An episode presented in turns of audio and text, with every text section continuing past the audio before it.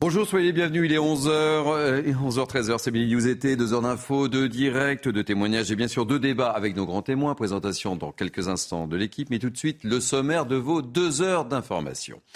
Nous y sommes. C'est normalement aujourd'hui que l'Elysée va annoncer la nouvelle équipe gouvernementale, la fin du suspense qui part, qui reste. On sera bien sûr avec Gauthier Lebret, notre journaliste politique qui est dans les starting blocks. On va reparler du burkini sur les plages avec un sondage CSA pour CNews. Résultat, 62%, je dis bien 62% des Français estiment qu'il faut l'interdire. Un sondage qui ne correspond pas pourtant aux droits qui en décident souvent autrement. On en parlait déjà hier sur ce plateau. C'est aujourd'hui que l'Agence régionale de santé doit publier un premier bilan sur la lutte contre la consommation du crack à Paris. Quelle solution? Régine Delfour suit le dossier. Elle sera avec nous. De plus en plus de pharmaciens agressés par leurs clients, c'est ce que révèle un rapport de professionnels du secteur des agressions qui ont progressé de 17% par rapport à 2019. On en parle, témoignage dans cette émission. Et puis si nous, on a le temps, on abordera évidemment d'autres sujets, mais c'est vrai, l'actualité en ce 20 juillet est particulièrement riche. Posez-vous tranquillement devant votre télévision. Nous sommes ensemble durant deux heures. Mais tout de suite, place à l'info. Et l'info, c'est Audrey Berthaud. Bonjour, cher Audrey. À tous. Vous l'avez évoqué, euh, Thierry, les toxicomanes sont toujours présents dans le nord-est parisien, euh, notamment euh, Gare du Nord à Paris, à proximité de la salle de shoot de Larry Boisière, dans le 10e. Les riverains et commerçants excédés ne cessent de se plaindre de la présence des consommateurs, mais la situation ne semble pas s'améliorer. Reportage sur place d'Antoine Durand, Laurent Sélarié, Marine Sabourin et Maureen Vidal aux abords de la salle de shoot autorisant la consommation encadrée de crack dans le 10e arrondissement de Paris, de nombreux individus errent dans les rues et stagnent devant les commerces. Comportements inadaptés, insultes et violences, ces attitudes sont régulièrement constatées par les habitants. Certains craqueurs accèdent même aux toilettes des restaurants situés à proximité pour se droguer. Au-delà des quantités autorisées par les médecins, les commerces en sont excédés. Par exemple, j'ai eu une cliente qui, euh, à un moment donné, était en terrasse, qui mangeait tranquillement euh, son steak frites, et euh, un petit groupe en qui était venu et qui a directement pioché en fait dans son assiette et a tout mangé. Et ils sont partis. On a du mal souvent soit les faire partir, parce que soit des clients vont trouver ça assez inhumain, par exemple, ça arrive, ou encore euh, d'autres qui vont demander à ce qu'on fasse quelque chose, mais euh, ils vont partir puis vont revenir. Ils vont partir, ils vont revenir. C'est sans cesse dans la journée, quoi. Même constat pour ce chauffeur de taxi, qui déplore le manque d'encadrement de ces individus et qui s'inquiète pour ses clients comme pour les touristes. On doit que donner un bon image à Paris, surtout c'est des Jeux Olympiques qui viennent, donc on doit faire anticiper de ça. Les riverains et les commerçants demandent davantage de présence policière dans leur quartier. Cette salle de consommation est expérimentée jusqu'en 2025. Et les pharmaciens sont de plus en plus euh, agressés. Certains reçoivent des insultes, des menaces de mort. Les incivilités ont progressé de 17% par rapport à 2019, selon un rapport de l'Ordre des pharmaciens. L'un d'entre eux a accepté euh, de témoigner. Pour CNews, écoutez-le. Je pense que depuis le Covid, euh, on, s'habitue à gérer les ruptures. Ça a été euh, les ruptures de masques, les ruptures de gel. Aujourd'hui, euh, depuis bientôt un an, on gère les ruptures de médicaments. Il y a de moins en moins de médecins qui sont facilement accessibles, donc les patients n'arrivent plus à avoir les ordonnances en temps et en heure, et les gens en arrivent à un point où ils ne supportent plus qu'on leur dise non. La réponse publique, à mon sens, n'est pas à la mesure de, de, ce qui est en train de se passer. Euh, ce que nous attendons, alors que ce soit les pharmaciens ou, euh, ou les médecins, c'est une réponse qui soit très forte, médecins, infirmiers, quels que soient les professionnels de santé en réalité. Toujours neuf départements, vigilance orange canicule. Aujourd'hui, vous allez voir euh, la carte de vigilance. Il s'agit des Alpes de Haute-Provence, des Alpes-Maritimes, des Bouches-du-Rhône, de la Corse du Sud, de la Haute-Corse, euh, du Gard de l'Hérault, euh, du Var et du Vaucluse. Jusqu'à 36 degrés sont attendus aujourd'hui sur le sud-est avec des pointes proches des 40 degrés dans l'intérieur du Var. Voilà, vous voyez euh, la carte euh, des euh, vigilances. Et puis les fortes chaleurs qui impactent également les établissements pénitentiaires. Dans la prison d'Aix-en-Provence, les températures avoisinent les 50 degrés. Incidents, violences ou encore malaise. Les détenus et le personnel pénitentiaire sont fortement impactés. Écoutez justement ce délégué national adjoint du syndicat pénitentiaire des surveillants. On a des pièces fermées sans climatisation. On a des, détenus, plusieurs détenus qui ont, été envoyés à l'infirmerie suite à des malaises aussi, des vomissements. On a eu euh, plusieurs courriers d'avocats qui se sont plaints et qui ont fait des malaises. Euh, il y a le bâtonnier qui a été saisi. Aujourd'hui, euh, on n'a toujours pas de fontaine à eau, alors qu'en en, ce 19 juillet, on a quand même un décret de canicule qui est déclaré. Et enfin, la guerre en Ukraine. Moscou a mené euh, de nouvelles frappes sur des villes portuaires du sud euh, du pays. Odessa a été visée. Odessa, qui est le plus grand port de la mer Noire. Euh, Mykolaiv également a été touché par des frappes qui ont fait 18 blessés, selon le gouverneur local. Voilà Thierry pour l'essentiel à 11h. Merci mille fois. On vous retrouve dans une heure dans une heure. Et puis vous nous quittez euh, à la fin de cette journée? Oui, je vous quitte. Donc, euh, c'est, mais c'est pour mieux revenir. Exactement. en tous les cas, c'est un plaisir de vous avoir, euh, ma chère Audrey. On vous retrouve avec beaucoup de plaisir dans une heure. Allez, tout de suite, pour commenter cette actualité. Caroline Pilastre, chroniqueuse. Bonjour. Philippe David, bonjour. Philippe David, animateur de Sud Radio. Bonjour. Arthur de Vatrigan, directeur de la rédaction de l'Incorrect. Et Gauthier Lebret, journaliste politique CNews. Gauthier. Oui. Est-ce que vous tenez? Dans quel état êtes-vous? Ça Moi, ça m'exalte. Ce... Je, suis sur ce peut-être le seul, peut-être exalté. Est-ce que vous tenez, après cette interview ce matin, on en parlera Oui, c'était euh, sportif. C'était sportif. Musclé. Je vous ai regardé avec une grande attention. Vous m'avez envoyé un gentil message, c'est gentil, Thierry. Ben oui, mais il y avait, il y avait de l'échange. Euh, écoutez, vous voulez que je vous parle du remaniement? Oui, on va parler du remaniement. Parce que. Nous, on parlera. je ne sais pas pourquoi. On peut parler de la galette bretonne si vous voulez. Mais aujourd'hui, ça m'arrangerait qu'on parle du remaniement. Quelle est votre question? Bah, Ma question, c'est aujourd'hui. Oui. Vous me confirmez? C'est aujourd'hui. On est dans un, conseil des ministres. Euh, fixé à aujourd'hui. Il euh, n'y a pas d'heure précise pour le moment. Nous avons été à la mi-journée avec euh, une annonce en matinée pour, par communiqué pour la composition du gouvernement. Sauf que ça coince entre Emmanuel Macron qui veut un remaniement à minima, ce qu'on disait hier, des ajustements, mmh. et Elisabeth Borne qui veut changer son équipe en profondeur. Donc euh, une nouvelle fois, il y a des accords entre le président de la République et euh, la première ministre. Il regrette peut-être déjà de l'avoir conservé. Euh, bah, parce que là, si ça commence comme ça, oui, ça commence mal. ça commence mal. Oui. Donc il y a eu des ajustements jusqu'à tard hier soir, peut-être même encore ce matin. Ensuite, je vous rappelle qu'il faut envoyer chaque nom à la haute autorité pour aller éplucher les déclarations fiscales de chacun pour pas se retrouver avec un Jérôme Cahuzac en mm. début de nouveau gouvernement. Mais normalement, l'équipe doit être composée aujourd'hui, annoncée aujourd'hui du moins, avec un premier conseil des ministres euh, dans la journée. Alors, euh, on peut jouer, on en sait un peu plus sur qui part, qui reste ou pas. Alors, par exemple, il y a des désaccords entre euh, la Première ministre et Emmanuel Macron. Un exemple concret, François Braun, ministre de la Santé, hum. Elisabeth Borne voulait qu'il parte. Emmanuel Macron veut qu'il reste. Et ce matin, il a fait une interview sur une chaîne concurrente. Hum. Donc, est-ce que ça veut dire qu'il reste? S'il fait une interview le matin de l'annonce du remaniement, il doit être au courant de son sort, François Braun.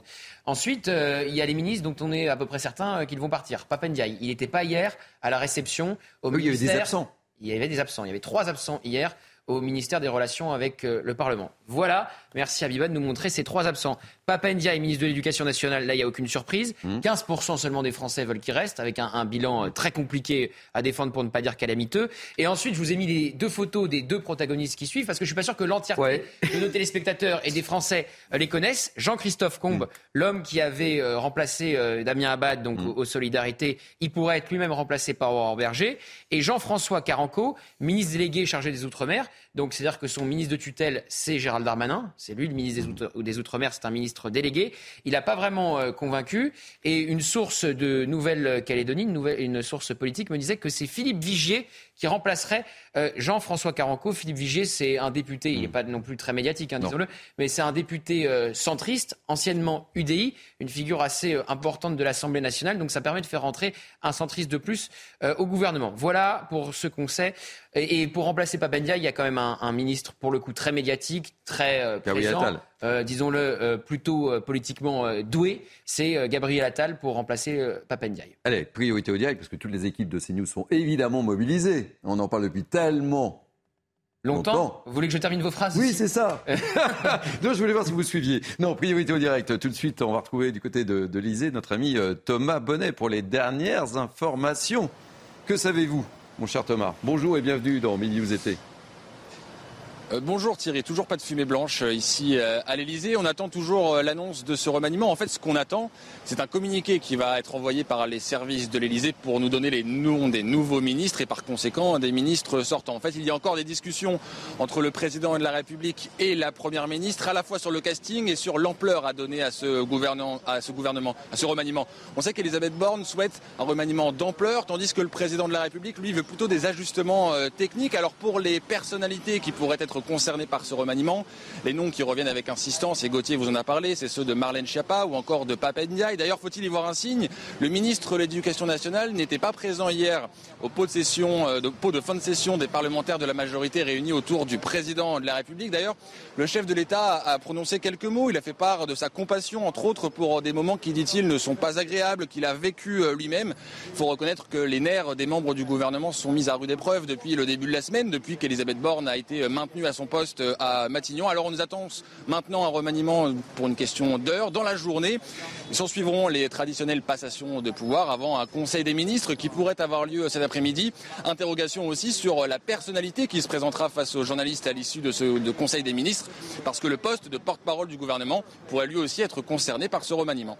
Merci beaucoup euh, Thomas Bonnet. N'hésitez pas hein, vous alerter dès qu'il se passe quelque chose, dès que vous voyez euh, la moindre, le moindre petit nuage blanc qui sort. Hein. Vraiment, on compte sur vous. Euh, Caroline Pilas, alors, est-ce que vous êtes... Non, vous êtes moins exalté que moi sur. Oui, je vous l'avais dit mardi. Vous l'aviez dit mardi. Hein. Je suis le seul. Je pense qu'elle, Caroline, se fait l'écho des Français qui sont pas très exaltés. Thierry, je suis désolé de vous le dire. Ouais. Merci. Bah, je sais pas, moi ça me passionne. J'aurais voulu être sur le qui vive, mais c'est peut-être, c'est peut-être là, j'en sais rien, peut-être. Non, mais de toute manière, je vous l'avais dit mardi, ils sont tous interchangeables à part les plus gros noms qui resteront à leur portefeuille. Quoi qu'il en soit, c'est M. Macron qui aura le dernier mot et ça ne changera pas grand-chose à l'arrivée. Mais j'aurais pu vous le dire concernant d'autres majorités, bien évidemment. Mais les Français en ce moment, sans vouloir être évidemment leur porte-parole, pensent à leurs vacances pour ceux qui ont la chance d'en prendre et pensent surtout aux questions inflationnistes et insécuritaires. Philippe David. Je me rappelle une phrase d'un ancien président de la République qui s'appelait Jacques Chirac, au mois de juillet, tiens d'ailleurs, c'était Je décide, il exécute. Ça parlait de Nicolas Sarkozy qui était ministre de l'Intérieur. Là, j'ai l'impression que le duo de tête de l'exécutif, c'est j'essaye de décider et elle n'exécute pas. Donc la fumée blanche va peut-être mettre un certain temps à sortir. Arthur de Vatrigan. Bah, la question, c'est on peut se demander à quoi sert un remaniement. Le principe d'un remaniement, c'est de recréer une dynamique, surtout après les 100 jours où euh, on a le droit de, rater ces 100 jours. Hein. Napoléon a fini à Sainte-Hélène, mais là, le problème, c'est qu'il fait 100 jours sans panache, sans gloire, sans rien. Donc, il a besoin de recréer une dynamique. Et le problème, c'est que son remaniement, euh, vu le peu d'intérêt euh, que ça suscite et il veut le, le, le, peu de personnalités qui sont susceptibles de rentrer dans le gouvernement, ça risque de faire un pétard mouillé. Et, et, donc là, on, a, on arrive en fait aux limites du macronisme, qui quand on est tout victorieux, tout grand, tout puissant, on rassemble, et quand on n'a plus légitimité, on divise. Et donc le souci, c'est que là, on a la limite du en même temps, qui est, bah, on va faire un remaniement, mais en même temps, on n'a pas grand monde pour pouvoir rentrer. Donc de créer un choc ou de créer une, un intérêt, créer des discussions autour de ça. On va se retrouver avec des ministres inconnus qui vont partir, on ne saura même pas qu'ils avaient été ministres, et des, d'autres ministres qui vont rentrer, dont on ne connaît pas forcément les noms et qui risquent pas de créer une excitation. Bon, est-ce que ça intéresse les Français? Est-ce que je suis le seul à être intéressé pour répondre à, à cette interrogation? On est allé vous poser des questions et écoutez vos réponses. Bon, c'était euh, inévitable de toute façon avec les événements de ce printemps. Donc euh, il reste 4 ans avant les prochaines élections. C'est assez classique, c'est ce qui se fait habituellement. J'espère euh, juste que les choses vont s'améliorer et qu'on pourra vivre tranquille au fait par rapport à tous ces événements qui, qui arrivent en ce moment. Il faut une politique qui soit plus autorité, qui a un peu plus d'autorité et de fermeté. Voilà, dans le pays, c'est ça dont on a besoin. Ça ne changera pas la politique qui est menée. C'est-à-dire qu'on a un gouvernement qui gouverne sans le peuple, ça ne va rien changer de changement de ministre. Ça ne changera rien, j'en suis persuadé, voire ça pourrait être pire. Bon, voilà, hein, on a posé les questions aux Français. L'intérêt n'est pas là. Et moi, ce que je note, c'est la très grande déconnexion mm. au sommet euh, de l'État quand vous avez plusieurs déclarations pour vous dire que la période des 100 jours a été une réussite. Je rappelle que l'objectif des 100 jours, c'était de, de, ramener l'apaisement en France, après de penser les plaies contre la réforme des retraites, après la semaine d'émeute qu'on a connue euh, euh, de manière XXL, on ne peut pas dire que l'apaisement soit revenu en France. Vous avez Elisabeth Borne d'abord dans le Parisien qui dit que tous les voyants sont au vert, qu'elle a rempli sa fiche de poste pour les 100 jours. Emmanuel Macron qui dit on peut se féliciter de, de cette période parce qu'il y a beaucoup de choses qui se sont déroulées cette année. Ça, c'est sûr qu'il y a beaucoup de choses qui se sont déroulées cette année. Vous êtes plutôt émeute ou plutôt manifestation contre la réforme des retraites? Donc, si vous voulez, on a l'impression d'une très très grande déconnexion, d'un schisme énorme entre ce qu'ont vécu euh, les Français, qui plus est ceux qui vivent dans les endroits qui ont été attaqués par euh, les émeutiers, ceux qui mettent leurs enfants dans les écoles qui ont été euh, vandalisées par les émeutiers, ceux qui vivent à côté d'un commissariat qui a été attaqué par les émeutiers, ceux qui vivent à côté d'une mairie qui a été brûlée par les émeutiers. Ceux-là doivent voir la période des 100 jours qui vient de s'écouler d'une autre manière que les gens qui sont au palais de l'Élysée qu'on voit derrière nous. Alors, on va parler de Manuel Bompard. Il était votre invité ce matin. Oui, je vois qu'il y a déjà des articles pour euh, dire que nous sommes, euh, que nous avons vécu un clash. Il n'y a pas eu de clash, il y a eu un échange. Animé, on va dire que euh, c'était animé. Il y a eu un échange animé, musclé, voilà. Et vous l'avez interrogé, évidemment. Sur la police et le rapport compliqué de la France insoumise avec la police. Et je note que c'est très compliqué de parler de la police à la France insoumise. Mais euh, vous savez qu'on parlait de remaniement et, moi j'ai retiré euh, le petit extrait avec sur le, remaniement. sur le remaniement. Ah oui, donc oui, il s'est rien passé quoi. Oui, enfin si quand même, quand même. Euh, je pense que c'est intéressant. on va écouter le bon part. Ça m'importe assez peu de savoir qui va monter sur le Titanic. je pense que la question qui est posée, et je crois que c'est ce qu'attendent les Françaises et les Français, c'est quel bilan on tire de un an du, du, gouvernement d'Elisabeth Borne? De mon point de vue, il est extrêmement négatif. Euh, sur le front social, euh, le pouvoir d'achat, les difficultés liées à l'augmentation des prix qui n'ont cessé d'augmenter, sur le front euh, climatique où aucune politique d'ampleur n'a été mise en place pour faire face à l'urgence climatique, sur le front démocratique, on a quand même connu une mobilisation sans doute la plus puissante depuis 30 ou 40 ans contre la réforme des retraites et le président de la République et sa première ministre ont décidé de passer en force. Et donc je pense que les Françaises et les Français, ils attendent des changements de politique. Voilà. Euh, puis les autres thèmes, euh, bah oui, effectivement, ça a été un petit peu chaud. Hein. Sur la police. Mais vous montrez l'extrait ou vous voulez jouer? Non, non, on, non, non, on va en parler sur la police. Et, euh, vous n'étiez pas tout à fait du même accord. Et, et non, c'est pas une question de. Je suis pas. J'ai pas à être en accord ou en bah, désaccord avec mais Emmanuel y avait, Je note que quand vous interrogez des policiers, ils vous expliquent que la France insoumise a un discours anti-police en vous donnant des exemples très concrets. Quand dans une manifestation, la foule se met à scander tout le monde déteste la police et que vous avez des députés LFI qui ne partent pas, ça veut dire quelque chose. Quand vous avez un leader insoumis qui dit la police tue et qui essentialise la police, ça veut dire quelque chose. Donc je l'ai simplement confronté à ces événements-là et à ce que disent les représentants des policiers qu'on entend tous les jours sur nos antennes. Et euh, ça s'est mal passé. Mais ce qui est intéressant dans la réaction de Manuel Bompard, c'est qu'il dit personne n'est intéressé de, de, savoir qui monte sur le Titanic. Mais en fait, le Titanic, c'est pas le gouvernement, le Titanic, c'est la France. C'est ça le drame. Et mhm. que, euh, Emmanuel Montpart, on a bien compris que lui et ses amis de la France Insoumise, ça fait longtemps qu'ils sont barrés du Titanic parce qu'ils jouent contre la France. Et si vous regardez, à chaque fois, il joue contre le gouvernement, il joue contre les institutions, il joue contre la police, il joue contre le peuple français même, parce qu'il choisit euh, d'autres peuples qui s'installent, parce que je pense en effet que euh, lui et Mélenchon en premier, évidemment, euh, croient à la, créolisation ou au remplacement, prenez le terme que vous voulez, et mise dessus. Et donc en effet, le Titanic, il s'en fout parce qu'il joue contre ça. Et c'est sur quoi il mise pour pouvoir gagner. Donc derrière, vous pouvez dérouler tout, tout son discours anti-système. Parce que c'est son argumentation, c'est sur quoi il mise pour gagner. Philippe David? Vous savez, François Mitterrand, alors on aime ou on n'aime pas, hein, mais qui avait quand même de la culture politique, ça nul ne pourra dire le contraire, disait dans l'histoire de France, ceux qui ont joué la politique du pire ont fini au mieux exilés, au pire fusillés. C'est ce que disait François Mitterrand il y a une cinquantaine d'années. Mais je crois qu'aujourd'hui, le drame, c'est que, comme le disait Arthur à juste titre, j'ai l'impression que LFI joue vraiment la politique du pire, qu'ils veulent vraiment aller au chaos, notamment sur la police, en n'appelant pas au calme pour les émeutes. Alors c'est quand même amusant parce que c'est Manon Aubry, je crois, qui a dit qu'ils avaient été en première ligne pour appeler au calme. Excusez-moi, ce sont des drôles, tellement c'est incroyable, qui disait ça il y a deux ou trois jours, euh, je crois que c'était sur Europe 1.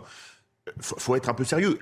Il faut il fallait mettre le pied, comme on dit, euh, l'être la pédale douce. Et quand on joue la politique du pire, parce qu'on est dans l'outrance systématique et toujours dans l'opposition, mais il l'avait dit il y a quelques années, Mélenchon, il faut tout conflictualiser.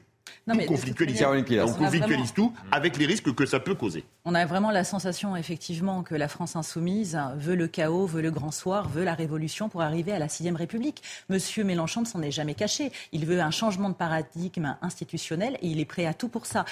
Que M. Bompard soit dans son couloir en termes d'éléments de langage et d'effets d'annonce, j'ai envie de vous dire, c'est de bonne guerre, hein, pardonnez-moi du terme belliqueux, mais c'est au même niveau que les autres partis politiques qui réinterprètent et recontextualisent les situations en fonction de ce qui les arrange ou non. Mais c'est vrai qu'il y a quand même beaucoup de mauvaise foi et moi je m'inquiète surtout pour notre pays, pour nous tous, quelles que soient nos origines, notre couleur de peau et notre religion, parce qu'on est vraiment sur une ligne de crête en ce moment et on en a tous conscience à moins d'être totalement déconnecté et hors sol, comme Gauthier le disait. Je ne sais pas à quoi joue non plus hein, le gouvernement, la majorité, parce que soit pour moi ils sont dans une méthode couée, je vais bien, tout va bien, soit ils sont hors sol. Mais quoi qu'il en soit, c'est quand même extrêmement déplorable pour ce qu'on est en train de vivre et ça n'annonce rien de bon. Non, ce qui est terrible, c'est ce que Gauthier souligne, c'est qu'en fait, il a, il a confirmé Emmanuel Macron, Elisabeth Borne, et que déjà, il y a des dissensions.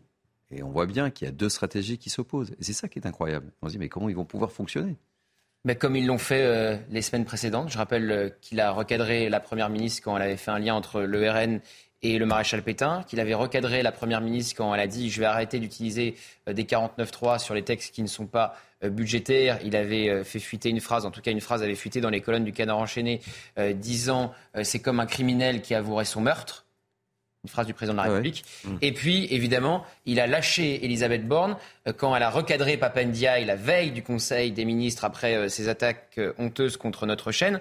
Euh, il lâche Elisabeth Borne une nouvelle fois en Conseil des ministres devant tout le monde en soutenant son ministre de l'Éducation nationale. Ça ne l'empêchera pas de le remercier une semaine plus tard. On aura la confirmation dans les heures qui viennent. Donc, on voit, il y a quand même eu des, des petites vexations, euh, des petites humiliations pour euh, Elisabeth Borne, mais elle reste euh, en place, donc elle s'en accommode et ça va continuer. C'est vrai que les voir une nouvelle fois euh, s'affronter euh, sur la composition du gouvernement. Et c'est pour ça que ça flotte, hein. c'est pour ça que ça prend du retard. Et je rappelle que c'est la deuxième fois que ça flotte depuis le début de ce second quinquennat. Il s'était passé exactement la même chose avec la nomination de Catherine Vautrin, qui le temps d'un week-end était la première ministre. Et finalement, ça a été Elisabeth Borne. Et souvenez-vous, souvenez-vous ces moments d'hésitation en début euh, de second quinquennat où on a mis du temps à avoir Elisabeth Borne euh, arrivée à Matignon. Il a fallu plusieurs semaines. Là, c'est pareil, on est dans ce moment de transition qui flotte. On parle de remaniement depuis déjà un petit moment. Il a hésité sur Elisabeth Borne. Je la conserve ou euh, je la remplace. Pourquoi pas déjà par euh, un LR Il n'a pas réussi à faire ce deal avec les Républicains. C'est tombé à l'eau. C'était une chimère euh, médiatico-journalistico-politique. et, euh, et ensuite, effectivement, sur la composition du gouvernement, il fait le choix de la, de la garder. Donc, premier flottement. Et deuxième flottement sur la composition de cette nouvelle équipe. Et ça fait deux fois depuis le début du quinquennat. Donc oui, c'est- compliqué pour le chef de l'État ce second quinquennat. Et Je vous fais réagir dans, dans quelques instants, euh, Arthur, sur ce qu'on vient de dire, mais justement, puisque vous parliez des LR, euh, qu'en pensent les LR En- Regardez la, la réaction de, de Pierre-Henri Dumont, député LR, euh, sur euh, ce remaniement. Ce qui intéresse les Français, c'est euh, pas de savoir si on va remplacer des inconnus par d'autres inconnus, mais si la politique menée par le gouvernement va changer. Et la réalité, c'est qu'en gardant la même première ministre, on voit très bien que le cap n'a aucune chance d'être changé et que l'impact sur la vie quotidienne des Français de ce remaniement sera absolument nul. Et c'est terrible ce, que dit euh, également ce, député, parce qu'on on sait que la rentrée va être chaude, que les Français sont dans l'attente de mesures fortes. Et quand on voit cette difficulté qu'évoque Gauthier, on se dit waouh, c'est pas gagné les 4 ans. hein. Mais je suis même pas sûr que les Français attendent quoi que ce soit. Quoi, gouvernement. Bah, Il y, a- a des Ah, dossiers sensibles, a des ils, ont- dossiers ils attendent des réponses, etc. Et que là, visiblement, c'est déjà compliqué que- de constituer un, un gou- un gouvernement. Donc Ouais, mais on a on se- l'impression quand même qu'ils se désintéressent de la politique parce qu'ils ne croient plus au pouvoir du politique. Alors, euh, monsieur le député euh, parle du cap euh, de madame Borne et dit euh, on, va, on, remplace et ça va pas changer le cap, mais encore faut-il savoir quel est le cap. Moi, je suis infoutu de vous définir le cap d'Emmanuel Macron. J'ai rien compris de, sa dernière année, de ce qu'il faisait. Encore une fois, c'est en même temps. Et là, on atteint la limite du justement, encore une fois, du, du macronisme. Qu'on a l'impression que madame Borne est un choix par défaut. Euh, et qu'est-ce que le macronisme? C'est pas du rassemblement, c'est euh, un pouvoir très vertical, descendant, tombant comme ça, avec un gouvernement qui suit, un, un parlement qui avalise. Sauf que quand on n'est plus légitime, ça fonctionne plus, ça. Ça fonctionne plus, et donc on se retrouve avec des affrontements. Et Madame Borne peut-être a pris confiance en elle parce que elle est nommée première ministre, elle est renouvelée, en tout cas sa confiance est renouvelée. Qu'il est de, normal qu'elle souhaite euh, choisir avec qui elle va gouverner et euh, arrêter peut-être aussi de se faire humilier parce qu'on connaît le jeu que Gauthier a rappelé, le jeu un peu pervers d'Emmanuel Macron, de jouer avec les tensions, de, déclarer des choses en public et puis en, en, privé de dire autre chose. Peut-être qu'elle en a marre aussi de passer pour un fusible et donc euh, commence à prendre un peu du poil de la bête. Si elle en a marre, elle serait plus à Matignon. On avait vraiment marre. Oui. mais elle, euh, peut-être veut se rebeller et, mettre un peu. Euh, je pense que sur le fond, il y a un vrai désaccord. C'est-à-dire que Emmanuel Macron veut minimiser tout ce qui s'est hmm. passé ces hmm. derniers mois. Sur la réforme des retraites, euh, le parcours démocratique avait suivi son cours. Il fallait passer à autre chose. Sur les émeutes, les nuits du 13 et du 14 juillet se sont bien déroulées. L'ordre républicain est revenu. Il faut passer à autre chose. Si vous changez toute l'équipe gouvernementale, ça veut bien dire qu'il s'est passé quelque chose ces dernières semaines dans le pays. Alors que pour, euh, euh, et c'est ça, c'est la théorie d'Elisabeth Borne, alors que pour Emmanuel Macron, il faut changer que 4-5 ministres pour minimiser, encore mmh. une fois, tout ce qui s'est produit. L'extraordinaire, c'est que dans les trois derniers jours, Emmanuel Macron et Elisabeth Borne nous ont dit que les 100 jours, c'était fabuleux, ça avait été l'apaisement, tout s'était bien passé, il n'y avait pas eu d'émeute, tout allait pour le mieux dans le meilleur des mondes. Donc, on va rendre hommage à Emmanuel Macron dans ce domaine, c'est lui qui est plus cohérent par rapport à Elisabeth Borne. Parce que si tout s'est très bien passé, il n'y a pas de raison de virer la moitié du gouvernement. Et de toute façon, regardons les choses, les trois quarts des gens du gouvernement, personne ne les connaît ou presque. Le gouvernement tient sur 4-5 têtes, qui sont vraiment les cadors, euh, le maire, Darmanin, Attal, etc. Donc, faire un remaniement général très fort, ce serait contredire ce qu'ils ont dit il y a trois jours. Alors, comme le disait Arthur, avec tous les en même temps qu'on a depuis six ans, on serait plus à ça près.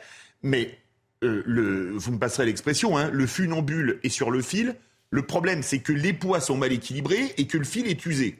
Donc les quatre années qui restent vont être franchement très longues. Non, mais ce qu'on veut, c'est de l'action. Pardon, ce qu'on veut, c'est de l'action tous. Et c'est vrai que ce remaniement, de toute manière, est très soft. On est en train de saupoudrer. On joue au jeu des chaises musicales. Navré de me répéter encore, mais on n'aura rien de plus à l'arrivée, à la rentrée. Et je pense que la fin de ce quinquennat se terminera comme ça. Et c'est ça qui est malheureux pour nous tous à l'arrivée. On va marquer une pause. On va suivre ça avec attention. Hein. Bien sûr, comme le lait sur le feu. Comme le lait sur Surtout vous, Thierry. Mais oui, mais je suis le seul autour de ce plateau. Ah non, moi je suis évidemment que je suis intéressé par ce qui se passe. non, mais on parle d'exaltation. J'en parle depuis 5h55 ce matin. On vous suit depuis ce matin. On vous suit depuis ce matin. Mais il ne faut pas se cacher euh, que c'est pas la première préoccupation des Français. Non, non, Les journalistes politiques, voilà, on est intéressé. Parce qu'on est intéressé par la politique. On est intéressé, mais voilà, le quotidien des Français, c'est ça leur euh, priorité. Et pour les Français euh, dans les zones qui ont été touchées, c'est comment l'école va être construite, comment les magasins à côté vont être construits, comment la mairie va être construite. C'est ça qui les intéresse. C'est un remaniement, pour le porte-parole du gouvernement? Bah, alors, fut un temps, euh, Olivier Véran disait qu'il allait jouer au mmh. jeu des chaises musicales et qu'il allait plus être porte-parole du gouvernement et que pourquoi pas ça allait être une députée Renaissance assez médiatique. On a cité euh, Prisca Thévenot, euh, Maude Bréjon, euh, pour ne citer qu'elle. on verra si Olivier Véran reste ou non, mais il y a des noms pour le remplacer en tout cas. Le suspense est à vivre et à suivre sur CNews. On va marquer une première pause dans ce Mini News été et on parlera d'un sondage euh, CSA pour CNews. Euh, on va parler du burkini. Plus de 6 Français sur 10 sont favorables à l'interdiction du burkini sur les plages. On en parle juste après la pause pub. A tout de suite. Soyez les bienvenus. Nous sommes ensemble jusqu'à 13h pour Mini News été avec moi depuis euh, une demi-heure. Caroline Pilastre, Philippe David et Arthur de Vatrigan. Je le disais avant qu'on marque cette petite pause publicitaire, on va évoquer ce sondage sur lequel je vais vous inviter à, réagir et à débattre. Euh, nous serons d'ailleurs euh, tout à l'heure avec un certain nombre d'invités. Et, en fait, en, gros, c'est plus de 6 Français sur 10 qui sont favorables à l'interdiction du burkini sur les plages. C'est le résultat de notre sondage chez SA pour CNews qu'on vous révèle donc en exclusivité en ce 20 juillet. On va voir le détail avec Mickaël Santos. La tendance se confirme. Comme en mai dernier, date de notre dernière enquête, les Français restent majoritairement opposés au burkini. D'après notre dernier sondage CNews CSA, 62% des personnes interrogées souhaitent l'interdire sur les plages françaises. Selon leur âge, la vie des personnes interrogées varie sensiblement. Les 65 ans et plus sont les plus réticents. 77% d'entre eux ne veulent pas voir les femmes porter ce vêtement. A l'inverse, les 25-34 ans souhaitent l'autoriser. Enfin, la couleur politique des sondés a également son importance. Sans surprise, les partisans de la gauche ne verraient pas d'un mauvais œil la présence de femmes en burkini sur les côtes tricolores. Tout le contraire à droite, où près de 9 personnes sur 10 souhaitent son interdiction pure et simple. Réaction Caroline Pilastre, euh, sondage sans trop de, de surprises. un hein, serpent entre de la gauche et, et- et la droite. C'est un- c'est également un, un feuilleton, ce, ce Burkini. Effectivement, ça revient chaque année. Mais pour moi, c'est une rupture avec le vivre ensemble. C'est un étendard politique, c'est un étendard religieux. Ce qui est quand même l'ambiguïté de ce vêtement, qui est couvrant, c'est qu'il est extrêmement moulant. Donc on voit encore plus les formes de ces femmes. Et je pars du principe que la religion doit rester dans une sphère personnelle, privée, et n'a pas à s'afficher, même en bord de mer. Philippe David. C'est quand même extraordinaire parce que la gauche qui était toujours en première ligne et à juste titre depuis 1905 pour défendre la laïcité, alors c'est pas toute la gauche, mais maintenant les gens de gauche veulent les, les vêtements religieux. Ça m'amuse puisqu'il y avait une députée qui maintenant est sénatrice, euh, qui avait fait scandale parce qu'elle avait une croix autour du cou. On disait que c'était une entrave à la laïcité. Je trouve ça assez amusant. Je veux juste faire une remarque. Je passe régulièrement un peu de vacances en Espagne et un peu de vacances en France. En France, si vous remarquez une chose, le topless a complètement disparu ou presque. Oui, c'est vrai ça. Alors qu'en Espagne, il est encore très présent. Vous avez raison. Moi, je me rappelle, il y a quelques années, j'avais une auditrice qui avait téléphoné, qui avait dit, mais moi, je fais plus de topless parce qu'à la plage, on se fait insulter. Elle, est- elle avait une soixantaine d'années quand on est topless. Ça prouve quand même qu'il y a un changement de civilisation. Si on passe du topless où vous vous faites insulter au burkini, qui est un vêtement religieux et prosélyte, euh, c'est quand même qu'il y a un, un changement profond et qu'il faudrait peut-être se poser les bonnes questions. Arthur de Vatrigan, on voit, on n'est on n'est pas très à l'aise par rapport à cette, euh, par rapport à cette histoire de Burkini. Et en fait, c'est toujours la même chose. On se pose toujours les mêmes questions. Et on voit bien euh, la position de la droite, la position de la gauche. Et puis, je rappelle qu'à Mandelieu, la Napoule, le Conseil d'État a suspendu l'arrêté d'interdiction du Burkini sur les plages, alors que le maire avait interdit le Burkini. Enfin bon, voilà. Bah, c'est le problème, c'est qu'en fait, vous avez chaque été la question du burkini qui revient est de plus en plus importante et chaque rentrée de septembre, la question de la baya ou du Camille, euh, on est dans l'institutionnalisation de l'islamisme. On n'est pas, c'est pas une question religieuse, là où je diverge un peu avec Caroline. C'est pas une question religieuse, c'est une question civilisationnelle. L'islam n'est pas qu'une religion. C'est bien le problème justement, parce que le, le- le- la religion ne peut pas empêcher qu'elle soit là. C'est pas, l'État est neutre justement parce que la société ne l'est pas, n'est pas, n'est, n'est pas laïque. Euh, et on peut pas demander aux gens d'être schizophrènes et de dire dans le public, euh, tu ne, tu t'accroches dans le privé euh, ce à quoi tu crois, dans le public tu ne l'exprimes pas, c'est pas possible. Le problème là, c'est une question civilisationnelle. Et le souci, c'est que la stratégie, quand vous l'entendez, c'est au nom des droits de l'homme, au nom de ma liberté, j'ai le droit d'utiliser le burkini, burkini qui a priori viendrait de pays où les droits de l'homme n'existent pas. Et donc on est dans euh, la, la- la conséquence du, de- de- du culturel qui a remplacé la culture, c'est-à-dire de toutes les cultures qui remplacent une seule culture. Et le drame de ça, c'est qu'il y a une stratégie des frères musulmans. hein. Le, le chef spirituel, El Karadawi, l'avait expliqué, avec vos lois, nous allons vous coloniser, avec nos lois, nous allons vous soumettre. Là, on en est dans, les, dans le moment de la colonisation. Et c'est les conséquences aussi de, du refus de l'assimilation, du refus d'affirmation de notre culture, où on a remplacé les mœurs par des lois. On s'assimile pas aux lois, on s'assimile aux mœurs. Et lorsque vous avez uniquement des lois, et comme l'appelait le philosophe Pierre Manant, un terrain vague, bah là, vous faites prospérer l'islamisme, vous faites prospérer une civilisation, parce que vous n'avez rien à offrir. Juste un terrain de loi, ça n'offre, ça n'excite personne. Sur le Et côté, comment vous pardon. expliquez, euh, comment vous expliquez euh, les décisions du Conseil d'État quand vous mettez, j'évoquais le cas de, de Mandelieu? Comment vous expliquez les décisions du Conseil d'État qui à chaque fois euh, se vont à l'encontre, ils font machine arrière. Donc on se met la à la place des élus, quoi. Les élus qui interdisent et finalement ils se font retoquer par Au le nom de Conseil quoi d'État. vous interdisez le burkini? C'est ça le problème? Au nom de quoi? On va vous dire que c'est un maillot, une pièce un peu plus couvrant. Voilà. C'est euh, Là, le fait, le- c'est pas un sujet légal, c'est un sujet culturel. Voilà. C'est pas un sujet légal. Et le drame, c'est que comment voulez-vous imposer un droit contre un État contraire. Si vous avez dans un lieu une majorité de personnes qui viennent, qui sont issues de l'immigration, qui veulent imposer une civilisation différente, comme le burkini, le voile, la baya, ce que vous voulez, vous pensez que vous allez imposer une loi contre l'avis de 80% des personnes? C'est pas possible. Mais ce qui est compliqué- le peuple remplace toujours la loi. Ce qui, est, ce qui est compliqué, c'est qu'effectivement, il y a un côté culturel, mais quand vous écoutez ces femmes, elles vont vous dire je suis française. À partir du moment où Bien il y en a qui Mm. peuvent faire du monokini, eh bien moi je m'habille comme je veux. Sauf que c'est quand même religieux, je suis navrée. Quand vous voyez une femme avec ce vêtement sur la plage, vous connaissez immédiatement sa religion. Il n'y a aucun doute. C'est l'islam, c'est pas que- religieux. Oui, non, mais d'accord. Ben, jamais une personne Et vous savez très bien Ah, que ça mais va être c'est- une femme musulmane, croyante, pratiquante qui va le porter par rapport à une autre qui pourrait mettre un maillot une pièce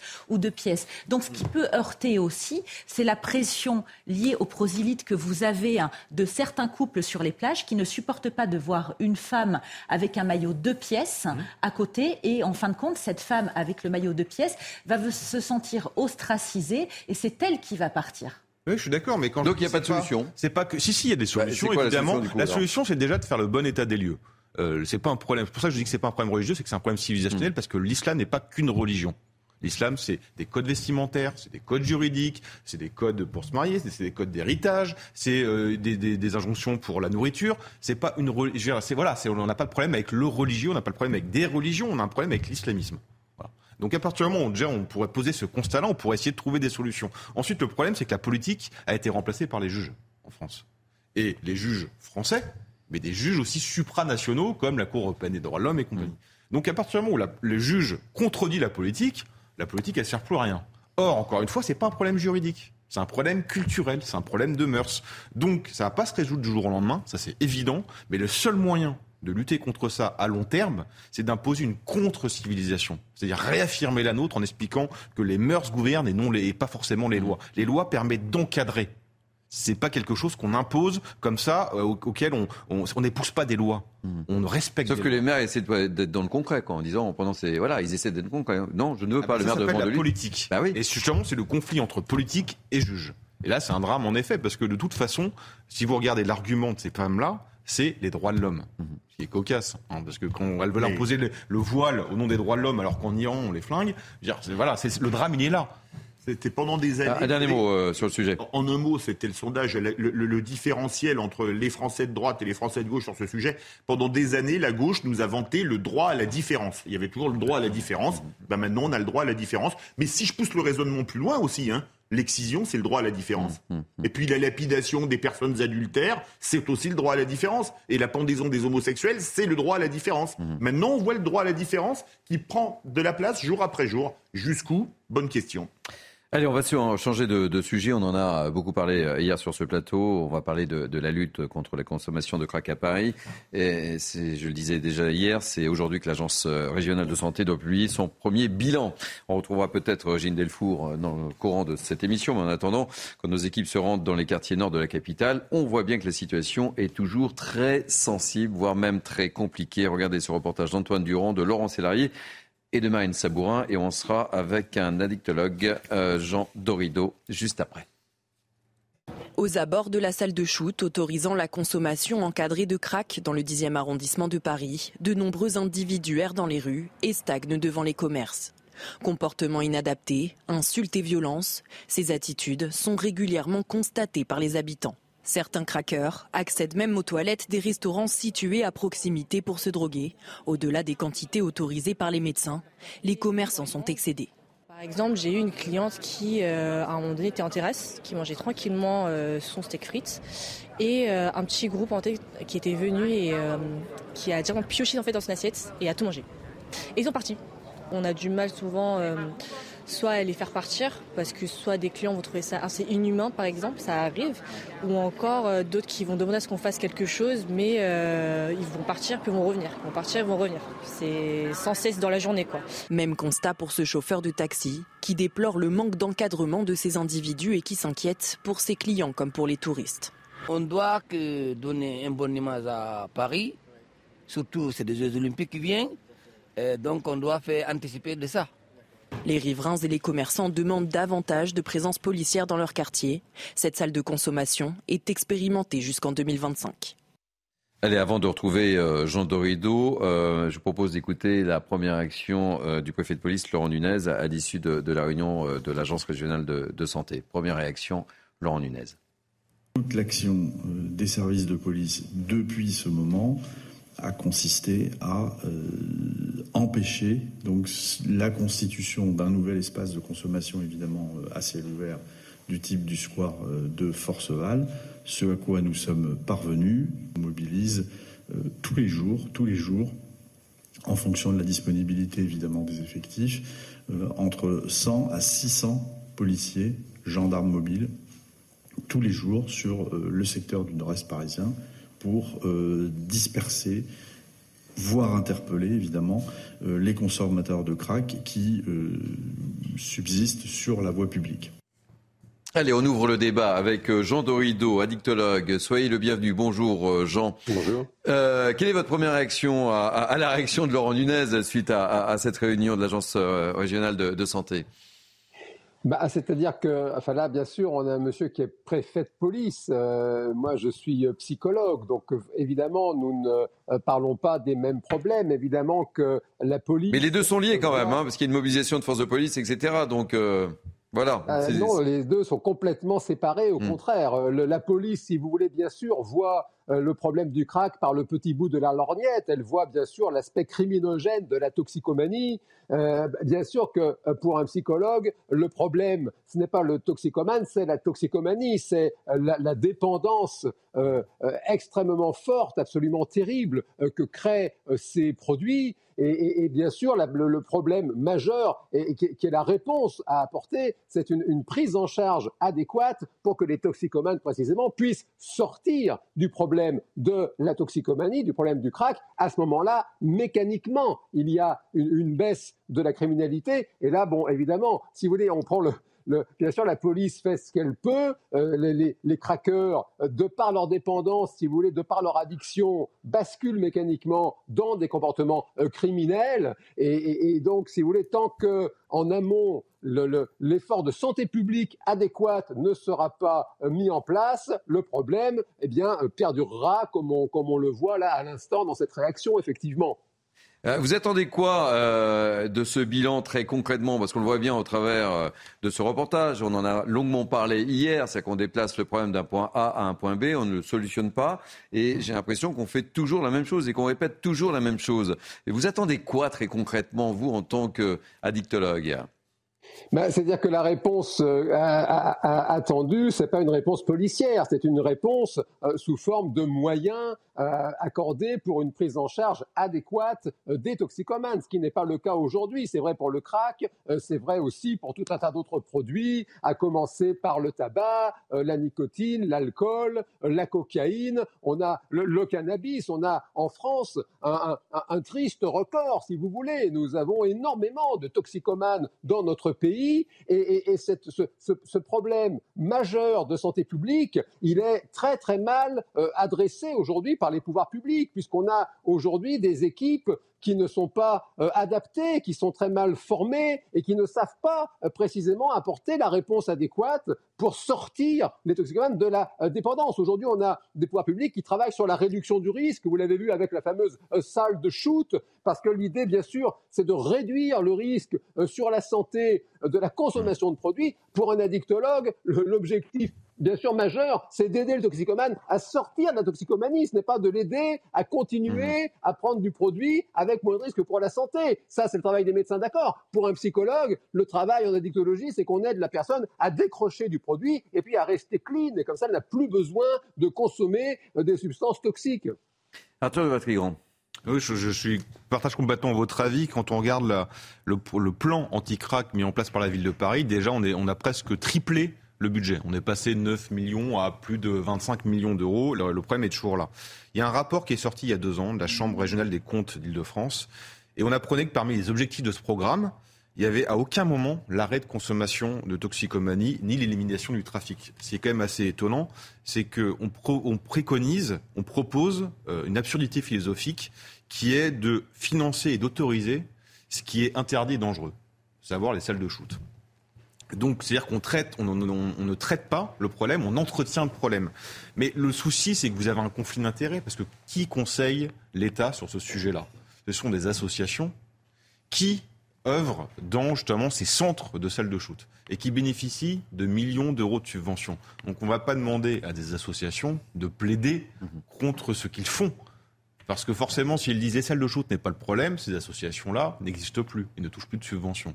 Donc on est depuis 5 ans dans un, plan anti-crack qui ne coûte une blinde, qui ne fonctionne pas et qui en plus, comme l'a dit très justement le médecin, ne soigne pas le problème. Donc on se retrouve uniquement à gérer les conséquences, à savoir les conséquences qui sont la criminalité, qui sont les inconvénients de voisinage, qui sont la dangerosité de marcher sur euh, des seringues, parce que malheureusement, il n'y a pas que des fumeurs de crack, qui seront sur de, de, la, de la petite délinquance. Voilà, on gère juste les conséquences. Philippe David. Ah bah c'est sûr que quand on entend cette restauratrice dire qu'un crackhead est arrivé à manger carrément l'assiette d'un client, ça incite pas les clients à retourner dans ce restaurant. C'est clair. tous d'accord là-dessus.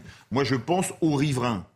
Vous imaginez l'enfer que c'est quand vous avez les gens complètement shootés, qui ne sont absolument pas gérables, qui peuvent vous agresser s'ils peuvent, s'ils sont armés, qui peuvent même vous blesser, voire vous tuer. Mais qu'est-ce qu'on attend? Hmm. Mais qu'est-ce qu'on attend? Parce que déjà, nombre d'entre eux sont des personnes en situation irrégulière. Ben, l'objectif, c'est de les expulser. Désolé de le dire. Hein. Alors on me dira, oui, il faut les soigner, etc. Euh, mais, euh, quand on n'est pas régulier déjà dans un pays, on n'a pas vocation à y rester. Et deuxièmement, quand en plus on se drogue et qu'on agresse les gens, encore moins. Mais dire ça, je sais qu'il paraît que c'est une horreur absolue. Mmh. Caroline Pilastre. Je rejoins Jean, on ne traite pas le problème de la prise en charge médicale dans sa globalité depuis des années. Ces gens sont des malades, quoi qu'il en soit, il faut quand même faire avec. Ce phénomène n'est pas enrayé, on le déplace. La mairie de Paris le déplace d'arrondissement en arrondissement. Effectivement, les riverains, les commerçants en ont marre, ils sont à bout. Vous avez même des enfants qui sont obligés de faire des détours en sortant des transports en commun parce que parfois, il y en a qui se déshabillent devant eux et qui sont des pervers. Donc on en arrive quand même à des situations qui sont ubuesques, mais qui sont surtout invivables insupportable pour la population. Et il faudrait un grand chantier sur cette question parce que c'est une question qui prend de l'ampleur et pas uniquement pour les individus de ces quartiers. On parle de la drogue, on peut faire un lien avec l'affaire Palmade et compagnie. Donc il y a un vrai problème en France sur la consommation de drogue et d'antidépresseurs. Euh, dernière question, Jean Dorido. Euh, très concrètement, je ne sais pas si on peut attendre grand-chose de ce premier euh, bilan, puisque la première réponse, c'est le renfort de forces de police, évidemment. Mais vous, en tant qu'addictologue, qu'est-ce que vous préconisez? Qu'est-ce qu'il faudrait? C'est quoi la solution idéale, si tant est qu'il y ait une solution idéale? Il est essentiel d'abord de, ne pas se tromper d'objectif, sans but, pas de tir au but. L'objectif, quand on travaille sur la toxicomanie, c'est d'aider les toxicomanes à sortir de la prise de produits. C'est ça l'objectif. Il faut qu'ils réussissent à quitter le produit. Et pour ça, il faut des équipes pluridisciplinaires. Certes, il faut des médecins, parce que souvent, eh bien, ces années de consommation ont rendu ces personnes malades, donc il faut les soigner, je dirais, sur le plan physique. Il faut évidemment des euh, psychologues, parce que l'addiction, euh, notamment l'addiction au crack, comporte une dimension euh, psychologique majeure. Et puis il faut des éducateurs sportifs, il faut des travailleurs sociaux. C'est vraiment la constitution d'équipes pluridisciplinaires. Et, et, bien sûr, ça commence par sortir ces individus de leur contexte, parce que les mêmes causes produisent les mêmes effets. Et c'est les situations qui font basculer ces gens-là au, parcours de migration souvent extrêmement compliqué. On a parfois des personnes qui sont euh, atteintes de stress post-traumatique parce qu'elles ont vécu des zones de guerre ou quoi. Il faut les sortir et créer des écosystèmes ça se fait déjà, on appelle ça des villages thérapeutiques, et là les personnes réussissent dans un nouveau contexte à se reconstruire, elles trouvent une place euh, à travers euh, le, travail, à travers des activités, et elles réussissent à retrouver euh, de l'autonomie, et elles sont loin des, des, des, zones de deal, elles sont loin du produit, et c'est avec ces équipes pluridisciplinaires qu'on arrive enfin à les sortir de l'enfer de la drogue, parce que c'est vraiment un enfer. Hélas, nous sommes pour l'instant loin du compte puisque les pouvoirs publics font essentiellement de la réduction du risque, ce qui effectivement finit par encourager la consommation de produits. Donc on marche sur la tête, hélas. Mais, mais, mais Jean, je vous écoute avec attention. Euh, c'est beau ces villages thérapeutiques, mais le problème de fond, c'est on les installe où? Parce que dès qu'on prononce ce mot village thérapeutique, on l'a évoqué de multiples fois sur, sur ces plateaux. Admettons qu'on décide effectivement d'écarter ces personnes, des dealers, qu'on les installe dans un endroit de campagne, de les isoler. Mais vous imaginez dans, dans, le village concerné? Et, on le sait bien, on en a parlé, et, c'est ce que j'évoquais tout à l'heure. On déplace le problème d'un point A à un point B, et au final, personne n'est content. On déplace, non, on déplace pas le problème parce que là, quand on, met justement ces personnes-là à la campagne, bon, d'abord, la France est un désert. On a plus de, de 9 Français sur 10 qui vivent dans les grandes métropoles. Hein. donc, il n'y a, plus, y a plus de personnes en France dans les campagnes. Et donc là, on, ne déplace pas le problème. Ça, c'est ce qu'on fait pour le moment. Dans une ville comme Paris, où ces, euh, ces pauvres toxicomanes sont traités comme des bêtes, on en est à construire des murs pour pas qu'ils passent de l'autre côté. C'est vraiment une, honte. C'est la honte de la France. En revanche, quand on, euh, quand on crée des écosystèmes complet euh, à, la campagne. Évidemment, il est important d'être vigilant qu'il n'y ait pas de dealers, parce que évidemment, ah, c'est des commerçants, donc ils vont là où il y a des consommateurs. En revanche, on les, on les voit venir de loin, et là, on construit vraiment des écosystèmes, et au contraire, on, est dans une... il faut travailler aussi avec des urbanistes, il faut travailler aussi avec des personnes, les pouvoirs publics, les élus locaux, mais là, on a vraiment quelque chose de, de sain. On a des personnes qui retrouvent le goût de la vie, alors que tant que vous laissez ces personnes-là en ville, eh bien, on a ce qu'on a aujourd'hui. Euh, il n'y a plus de campements, alors on a des petits groupes éparses euh, avec des concentrations euh, de criminalité autour des, salles de shoot. Et, là, le problème, si vous voulez, perdure et, ne, sera jamais solutionné comme ça. Jean, j'entends, mais je me mets à la place d'un maire d'une petite commune qui va devoir annoncer à ses administrés on va accueillir un, centre avec bah, des, personnes addictes au crack. Je je pense que dans le contexte actuel, ça risque de faire euh, quelques réactions dans, les villages concernés, me semble-t-il. Je ne sais pas si mes, invités partagent le même avis, mais je pense que ça est un Ça va créer la polémique, hein, comme pour les prisons. Hein. comme pour les prisons, comme pour euh, voilà les C'est le paradoxe français. Hein. Quand on est euh, rural, on, se dit le seul truc que l'État nous file, c'est des éoliennes, des camps de migrants et là des camps de craqueux. Euh, et en plus, on nous traite de plouc. Même si j'entends très bien euh, ce que dit le, médecin, il a raison. Le, ces centres de salles de shoot, on avait fait des, écosystèmes, euh, des, villages pour vraiment soigner la toxicomanie, on n'en serait pas là mm. aujourd'hui, cinq ans après. Après, encore une fois, le village à la campagne, les pauvres, c'est ce qu'ils ramassent? Merci euh, Jean Dorido d'avoir accepté de témoigner dans Mini News été. On en reparlera, euh, j'en suis euh, intimement persuadé. Malheureusement. Et on aura peut-être du nouveau avec Eugène Delfour dans le courant de cette émission. On va marquer une pause. Il y aura le, journal dans, quelques instants. On parlera également des pharmaciens qui sont malheureusement de plus en plus victimes d'attaques. On en parlera bah, dans quelques instants. À tout de suite. Ne zappez pas. Vous êtes bien sûr Midi News été. Il est un petit peu plus de 12 heures. Soyez les bienvenus. C'est toujours Mini News été jusqu'à 13 heures. C'est la dernière heure. On se retrouve avec mes invités dans quelques instants. Mais tout de suite, place à l'info avec Audrey Berthaud. Rebonjour Thierry. Fin du suspense. L'Elysée va annoncer dans quelques heures ou dans quelques minutes la nouvelle euh, équipe gouvernementale d'Elisabeth Borne, la première ministre qui, elle, est bien maintenue euh, à son poste. Thomas Bonnet, euh, on va vous retrouver en duplex de l'Elysée. Toujours pas de fumée blanche, Thomas.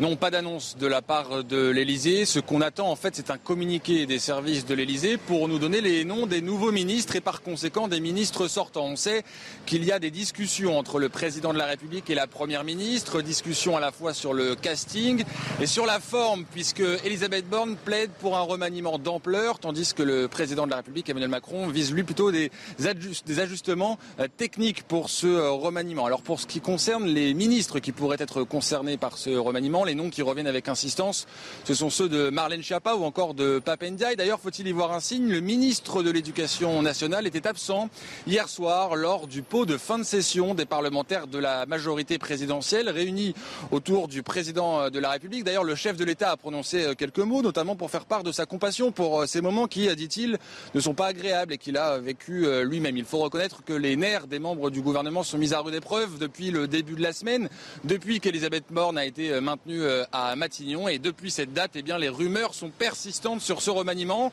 Il pourrait s'agir d'une question d'heure. Ensuite, à la fin de ce remaniement, il y aura les traditionnelles euh, passations de pouvoir avant un potentiel Conseil des ministres dans l'après-midi, voire demain matin, avec une autre interrogation pour euh, finir, la personnalité qui se présentera face à la presse à l'issue de ce Conseil des ministres, puisque le poste de porte-parole du gouvernement pourrait lui aussi être concerné par ce remaniement. Merci euh, Thomas Bonnet. On vous retrouve évidemment donc euh, dans très peu de temps. Et puis dans le reste euh, de l'actualité, ce sondage, plus de 6 Français sur 10 sont favorables à l'interdiction du burkini sur les plages. C'est donc le résultat de notre dernier sondage CSA pour CNews. Lundi, le Conseil d'État a suspendu l'arrêté d'une commune du Sud-Est qui interdisait le port du burkini à Mandelieu-la Napoule. Il est donc désormais possible de le porter sur les plages. Les détails avec Michael Dos Santos. La tendance se confirme. Comme en mai dernier, date de notre dernière enquête, les Français restent majoritairement opposés au burkini. D'après notre dernier sondage CNews CSA, 62% des personnes interrogées souhaitent l'interdire sur les plages françaises.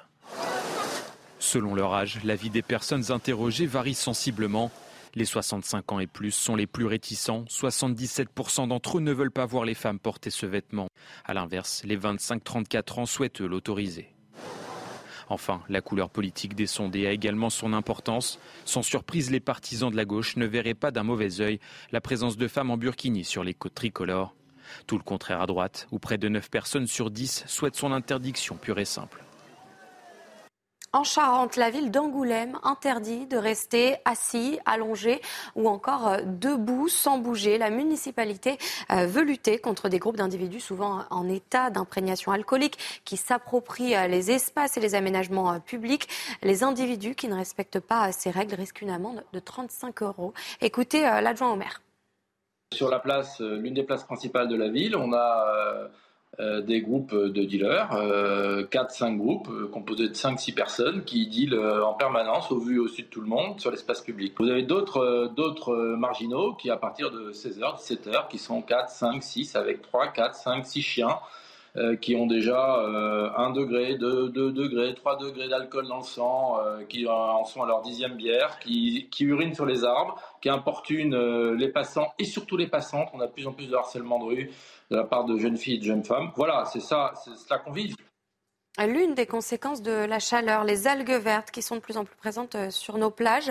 C'est le cas à la Baule où les vents et les courants ont déposé euh, ces algues. 1000 tonnes ont été ramassées euh, depuis le mois dernier. Un phénomène assez nouveau pour les habitants de la Baule. Écoutez. On est habitué à une plage ici qui, qui est normalement très belle, très propre, très voilà, donc on n'est pas forcément habitué aussi à ces phénomènes-là, peut-être. Si ça se propage de, plus en plus, ça serait peut-être inquiétant quand même, oui. Même des jours pour tout le monde, pour les touristes et tout, quoi. Mais pour nous, pour les pêcheurs à pied. Des fois, on n'est pas trop rassuré. Hein. Ramasser, euh, bon, on va plus loin quand même, il ne faut pas se leurrer. Hein. S'il y a ces trucs-là, c'est qu'il y a des trucs dans l'eau qui les favorisent. Et à l'international, euh, en Irak, l'ambassade de Suède à Bagdad a été euh, incendiée ce matin à l'aube. Les faits ont eu lieu euh, lors d'une manifestation. Un réfugié irakien prévoyait de brûler un Coran en Suède.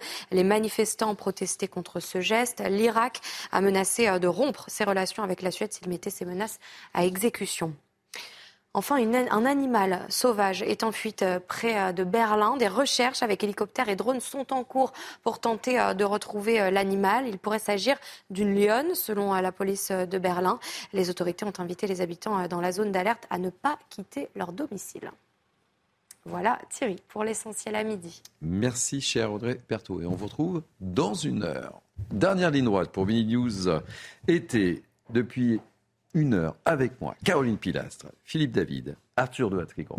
Et nous accueillons avec beaucoup de plaisir Paul Midi, député Renaissance de l'Essonne.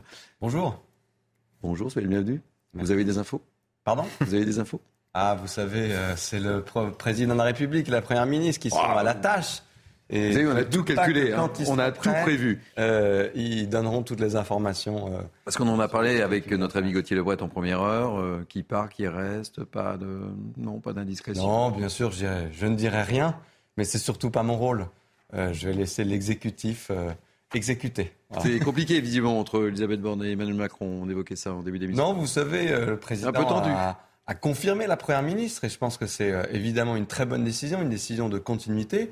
Euh, je pense que le, travail qui a été fait par le gouvernement et en particulier la Première ministre ces derniers mois a été excellent. Et donc, euh, euh, s'il l'a confirmé, je pense que c'est qu'il lui fait une grande confiance pour continuer ce travail et porter nos objectifs politiques. Je les rappelle, parce qu'on en a quatre qui ont été réaffirmés pendant ces 100 jours. C'est à la fois la lutte pour le plein emploi et la réindustrialisation, c'est la transition écologique, c'est l'amélioration de nos services publics, l'éducation et la santé, et c'est aussi le retour de l'ordre républicain et de la justice. là, il faut l'équipe. Euh, Alors, entre Emmanuel Macron qui parle de réajustement et euh, Elisabeth Borne qui préférerait un remaniement plus conséquent, euh, pour atteindre les objectifs, ça va pas être simple. Hein.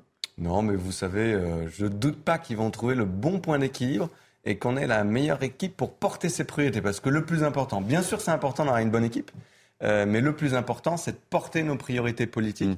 Euh, parce qu'il y a beaucoup à faire dans notre pays euh, dans les prochains mois. Mais rassurez-moi, vous n'êtes pas très, très, sérieux quand vous dites que les résultats ont été excellents. Ça veut-il l'ironie non, pas du tout. Non, je pense qu'il y a, vous savez, il y a beaucoup de choses qui ont été faites. Si, si, on fait un petit bilan de cette année Non, mais on a le droit de, se tromper, on a le droit de pas tout réussir. Oh, bien sûr. Non, mais je dis pas qu'on a tout réussi. Quand même, là, parce que 100 jours d'apaisement. 100 jours sont une réussite. Je dis, dis pas qu'on a, tout réussi. Non, mais si on fait un petit, un, petit bilan au moins de l'année. Bon, deux, deux, secondes, hein, parce qu'on a plein de directs euh, prévus derrière. Hein, mais on, on en est dans une situation inédite puisqu'on est en majorité relative. On ne savait pas comment on allait réussir à avancer dans cette majorité relative. Au final, tous les textes de loi qu'on voulait faire passer sont passés. C'est à peu près une cinquantaine de textes de loi, dont la moitié d'ailleurs d'origine parlementaire. C'est deux fois plus que si vous regardez la première année du précédent quinquennat. Euh, et on a avancé sur des sujets régaliens. C'est euh, la loi pour les moyens pour le ministère de l'Intérieur, c'est la loi de programmation pour les moyens militaires, c'est la loi pour la justice. On a avancé sur le plein emploi avec la loi sur l'assurance chômage, le budget où on supprime les impôts de production et on a avancé sur la transition écologique, quant à l'apaisement, accélération des énergies renouvelables et accélération l'apaisement moyen. Apaisement, et 100 jours, apaisement. Je pense que, en tout cas, la séquence euh, de débat un peu fort sur les retraites, on en est sorti.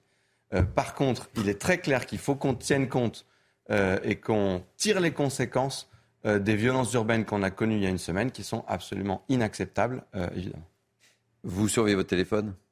Si vous avez des messages, etc. vous on intervenez. Est tous un, peu, on tous un peu drogués. Juste avant que vous n'arriviez, euh, on parlait euh, justement de la lutte contre la consommation de crack avec euh, aujourd'hui, on l'évoquait, l'Agence régionale de santé qui publie son premier bilan. Et on va retrouver tout de suite notre envoyé spécial, Régine Delfour, qui est accompagnée par Florian Pomme. Alors, quelles sont les dernières informations ou le bilan, chère Régine?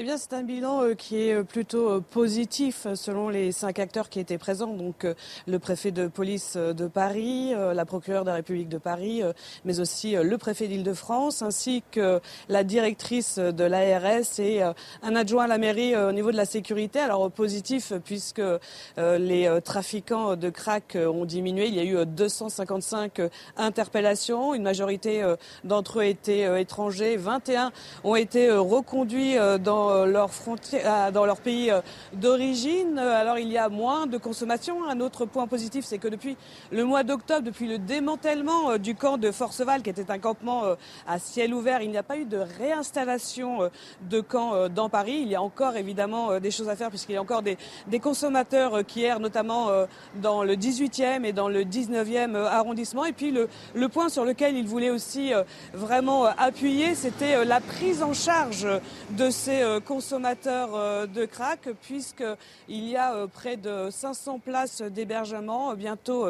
610 places, et un accueil boulevarné dans le 18e, un accueil de jour de, de repos où ils peuvent être, avoir des soins, euh, prendre une douche et, et, et donc être écoutés.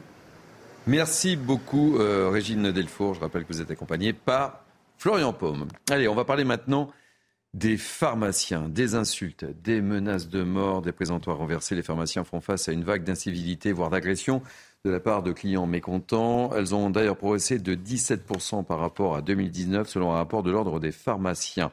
Vous allez voir ce, reportage de Thibault Marcheteau avec le récit de Marine Sabourin. Et juste après, nous serons avec euh, Jean-François Guilherme, qui est le président du Conseil régional de l'Ordre des pharmaciens de Bretagne, parce qu'en fait, euh, mardi, il y a eu une agression euh, assez violente à Lorient. On fera le point de la situation avec Jean-François Guilherme. Mais tout d'abord, le reportage. Vous avez un petit enfant, euh, on va dire 3-4 ans, qui arrive, un peu turbulent avec sa trottinette. Euh, il rentre dans les présentoirs et puis là, il arrive et puis il prend sa petite main et il fait tout tomber. C'est une histoire parmi tant d'autres dans cette pharmacie. Un enfant renverse l'un des présentoirs, ce pharmacien demande à sa mère de le surveiller et celle-ci réagit très violemment. Elle repart en courant, en mettant euh, plein de présentoirs euh, à terre. À la fin, euh, elle revient dans la pharmacie, elle me porte des coups. on arrive à l'expulser. Et le soir, donc à la fermeture, il y a son conjoint qui arrive et qui me menace lui à son tour. Résigné, le pharmacien ne portera pas plainte.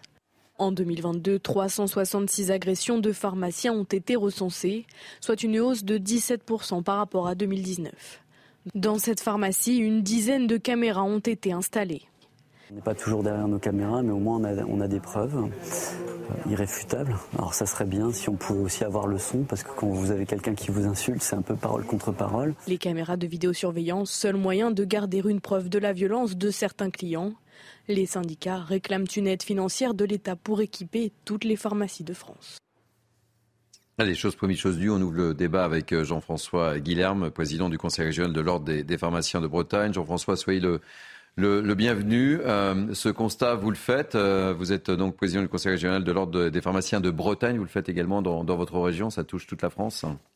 Exactement. C'est une inquiétude qui est nationale, même si ma région n'est sûrement pas la, la plus à plaindre. Hein. La douceur des Bretons elle existe, la douceur en Bretagne, elle existe. Malgré tout, euh, vous, dans votre reportage, on en a parlé, vous l'avez, dit, hein, à Lorient, il y a pour quelques jours, j'ai un confrère qui a été agressé hein, parce qu'un patient euh, était désireux de se voir délivrer de la méthadone alors qu'il s'était fait déjà délivrer il y a quelques jours l'intégralité de son traitement. Ce sont euh, les insultes, ce sont les violences verbales, voire physiques. Ce sont toutes ces augmentations, la croissance des agressions qui inquiètent la profession et qui nous a amené il y a quelques mois en Bretagne à signer une convention euh, sécurité avec la gendarmerie, justement pour travailler en collaboration avec la gendarmerie sur euh, les signalements, sur le dépôt de plainte, sur la formation des, équipes officinales, sur la mise en sécurité de, nos, officines. C'est toutes ces choses-là que cette, convention a, pour objet. Et dans euh, quelques semaines, on fera la même chose avec la police pour que l'ensemble du territoire breton soit couvert par cette convention et, et permette à, nos confrères de se sentir plus en sécurité et surtout à leurs équipes de se sentir plus en sécurité. Ce phénomène remonte à quand, euh, Jean-François Guilherme? Ah, je, il a toujours existé. Malgré tout, on trouve que le post-Covid a été comme un accélérateur et on, on, trouve quand même que les confrères et les consoeurs sont, se sentent plus en difficulté ou en insécurité, notamment pendant les gardes depuis l'après-Covid. Alors, je ne suis pas sociologue, je ne pourrais pas vous l'expliquer, mais par contre, c'est les chiffres qui le montrent. Caroline Pilas, une petite réaction sur euh, ce phénomène. Écoutez, moi, je suis euh, écœurée en fait par toute cette violence, toute cette incivilité. C'est un manque d'éducation, un manque de savoir-vivre.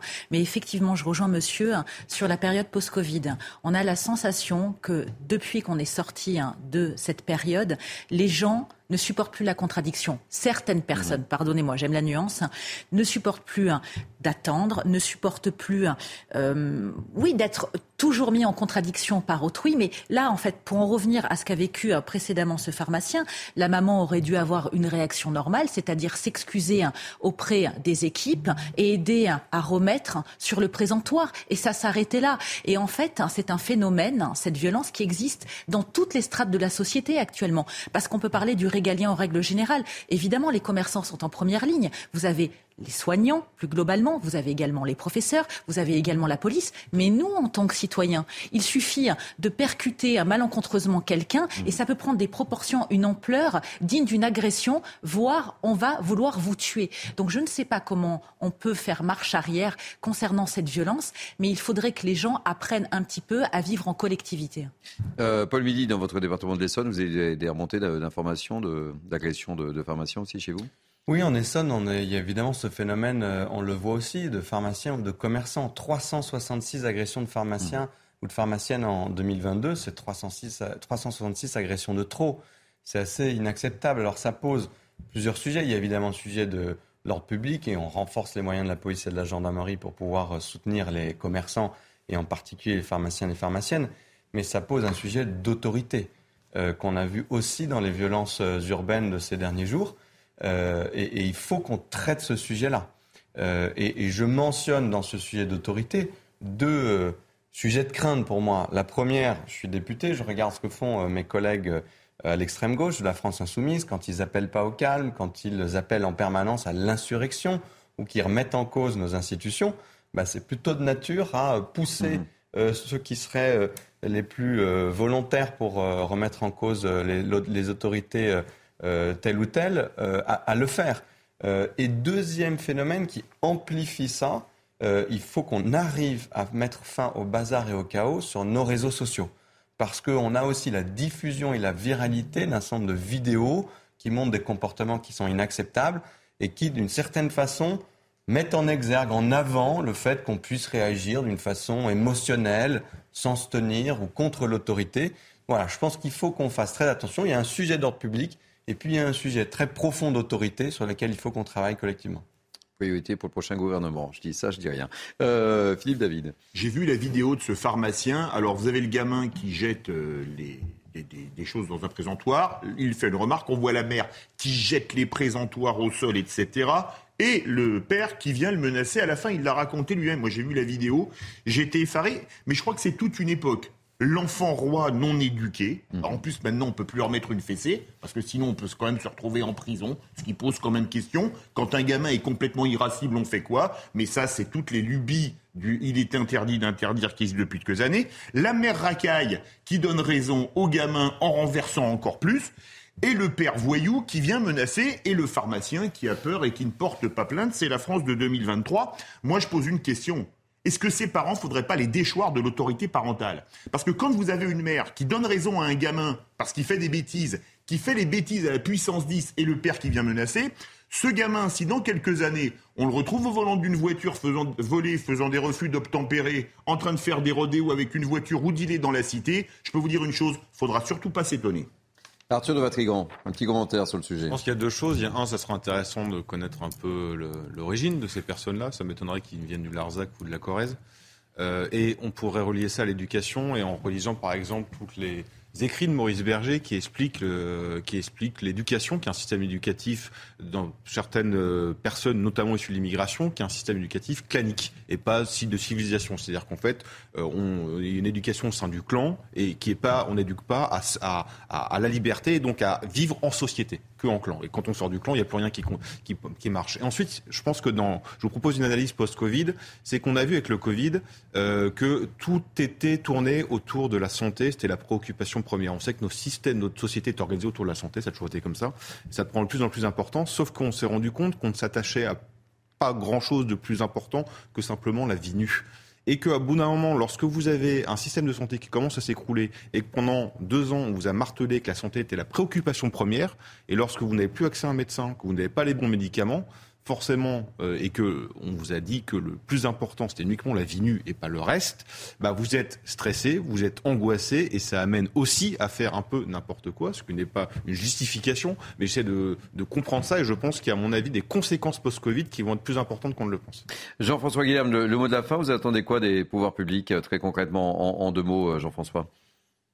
Bah, j'attends que l'ensemble des régions euh, déploient les conventions en sécurité à la fois avec la police et avec la gendarmerie. J'attends que mes confrères portent plainte contre tous les, les, les délits qui sont euh, faits euh, dans leurs officines. Autrement, on a l'impression qu'il y, a une sorte d'impunité qui, qui, régnerait. Tous les délits doivent être sanctionnés à la hauteur de, du, du, du niveau de, des faits. Il y a une, la, le Conseil national de l'ordre a pris cette euh, ce problème bras le corps. On est tous mobilisés euh, pour, euh, pour, aider nos, pour aider nos confrères. Et il faut que dans les prochains mois, on arrive aussi à pouvoir donner des, comment dire, des, des, solutions pour que nos confrères, pendant les nuits profondes, euh, soient, se sentent en sécurité. Merci de votre témoignage, Jean-François Guilherme. Je rappelle que vous êtes président du Conseil régional de l'Ordre des pharmaciens de Bretagne et que vous aurez peut-être un nouveau ministre de la Santé dans quelques heures. Voilà.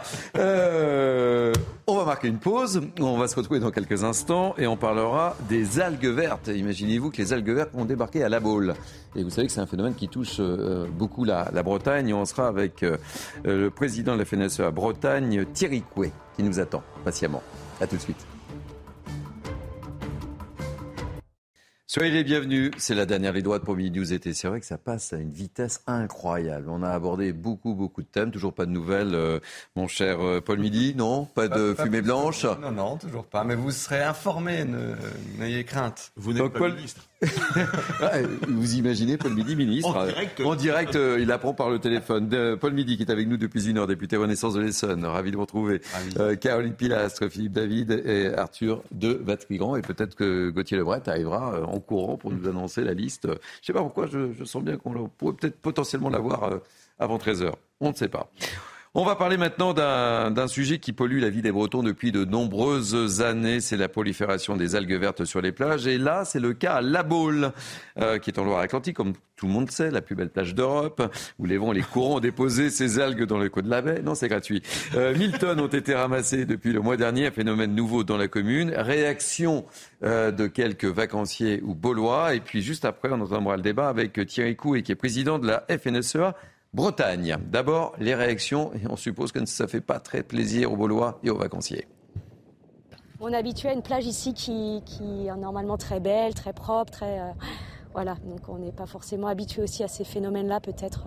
Si ça se propage de, plus en plus, ça serait peut-être inquiétant quand même, oui. Même des jours pour tout le monde, pour les touristes et tout, quoi.